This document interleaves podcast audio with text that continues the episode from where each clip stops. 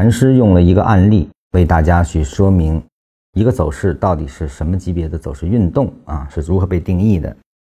他说，例如一个五分钟的走势类型，显然不可能包含一个三十分钟的中枢，因为按定义，一个单独的五分钟走势无论怎么延续，也不可能产生一个三十分钟的中枢。要形成一个三十分钟的中枢，显然只能是三个以上五分钟走势类型的连接才可能。这里面我先说一下什么叫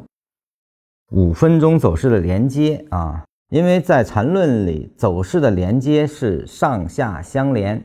因此如果有三个以上的五分钟走势类型的相连，也就意味着这里面一定有上下上或者下上下的三个五分钟走势运动，你才可以说是形成了三十分钟的中枢的。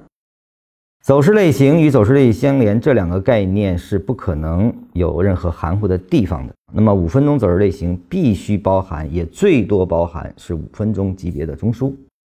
刚开始学可能就是念过去了啊，实际上这里面有个非常重要的逻辑，也就是说一个走势它到底是三十分钟的还是五分钟的，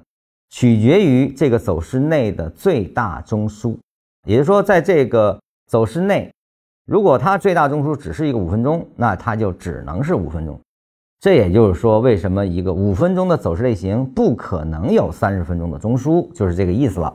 因为如果一个走势类型中它是有一个三十分钟级别的中枢的话，那这个走势就一定是三十分钟级别的走势，而非五分钟走势了啊。所以这一点大家要清楚。我们在划分的时候，由于走势。不断的有大小中枢之分啊，你比如说在前文中，它有个案例，就是说 a 加大 A 加 B 加大 B 加 C 啊，那么如果 B 生长成更高级别了，如果这个 A 啊原来的是五分钟，那当 B 有五分钟生长成三十分钟了，它这个走势就变成了一个三十分钟的运动，而不是五分钟运动了，就是这个意思。